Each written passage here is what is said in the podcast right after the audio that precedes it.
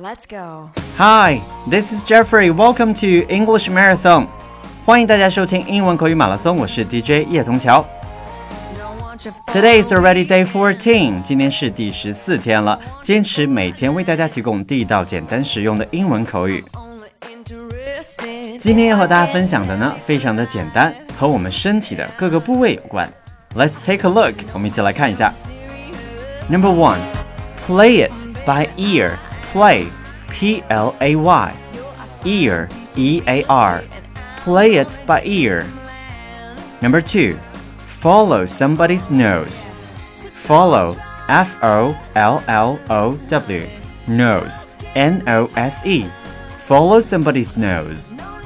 Number three, go in one ear and out the other. Go, G O, other, O T H E R. Alright, let's take a look. What do they mean? 来看一下每个都什么意思呢？Number one, play it by ear. 它指的是临时决定、随机发挥吧。For example, you ask me, "What shall we do later?" 我们待会儿做什么呢？待会儿出去玩些什么呢？吃些什么呢？Maybe I will say, "Let's play it by ear." 我们临时再定吧。So remember, play it by ear. Very simple，非常简单一个短语。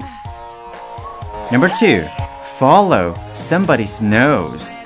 Follow 表示跟随的意思，nose 呢表示鼻子，那不是跟着鼻子，也不是被牵着鼻子。中文的表达里面，它表示的是一直走，或者是利用你的嗅觉。比如说，你问路，啊、，Excuse me, how can I How can I get to blah blah blah restaurant？我怎么才可以到达 blah blah blah restaurant 呢？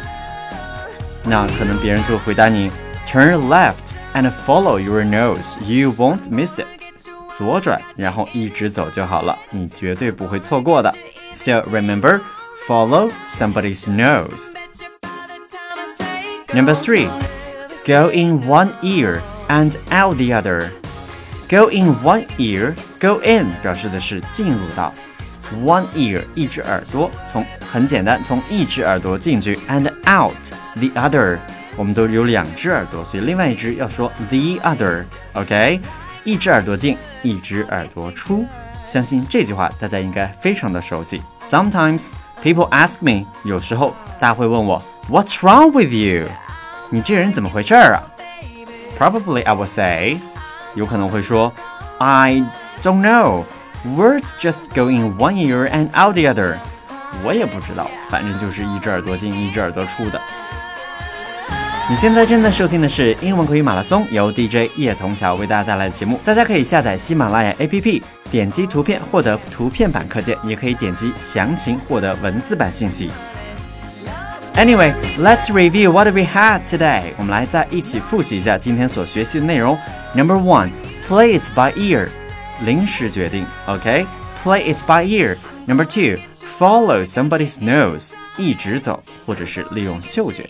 Number three, go in one ear and out the other.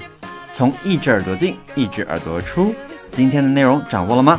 Thank you for listening. That's all for today. And see you tomorrow. Bye bye.